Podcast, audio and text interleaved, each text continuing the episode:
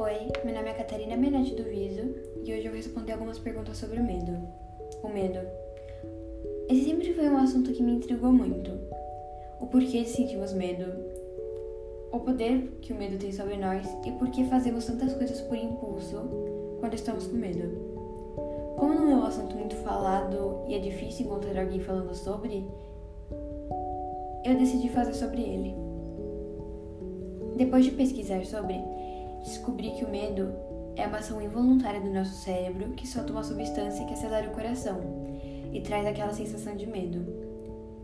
Ele solta essa substância quando estamos em uma situação de estresse, sob pressão ou ansiosos. Quando estamos com medo, não temos 100% da nossa consciência do que estamos fazendo ou falando. Por isso, fazemos coisas por impulso, apenas para tentar acabar com aquela sensação. Como o medo é 100% psicológico, algumas pessoas conseguem simplesmente desligar o medo da sua cabeça. É, desligar o medo. Eu também decidi pesquisar um pouco sobre o que a mitologia diz. E bom, consiste que Ares, o deus do medo, assume poder sobre a nossa mente e o nosso corpo quando estamos com medo. Por isso não temos 100% da consciência.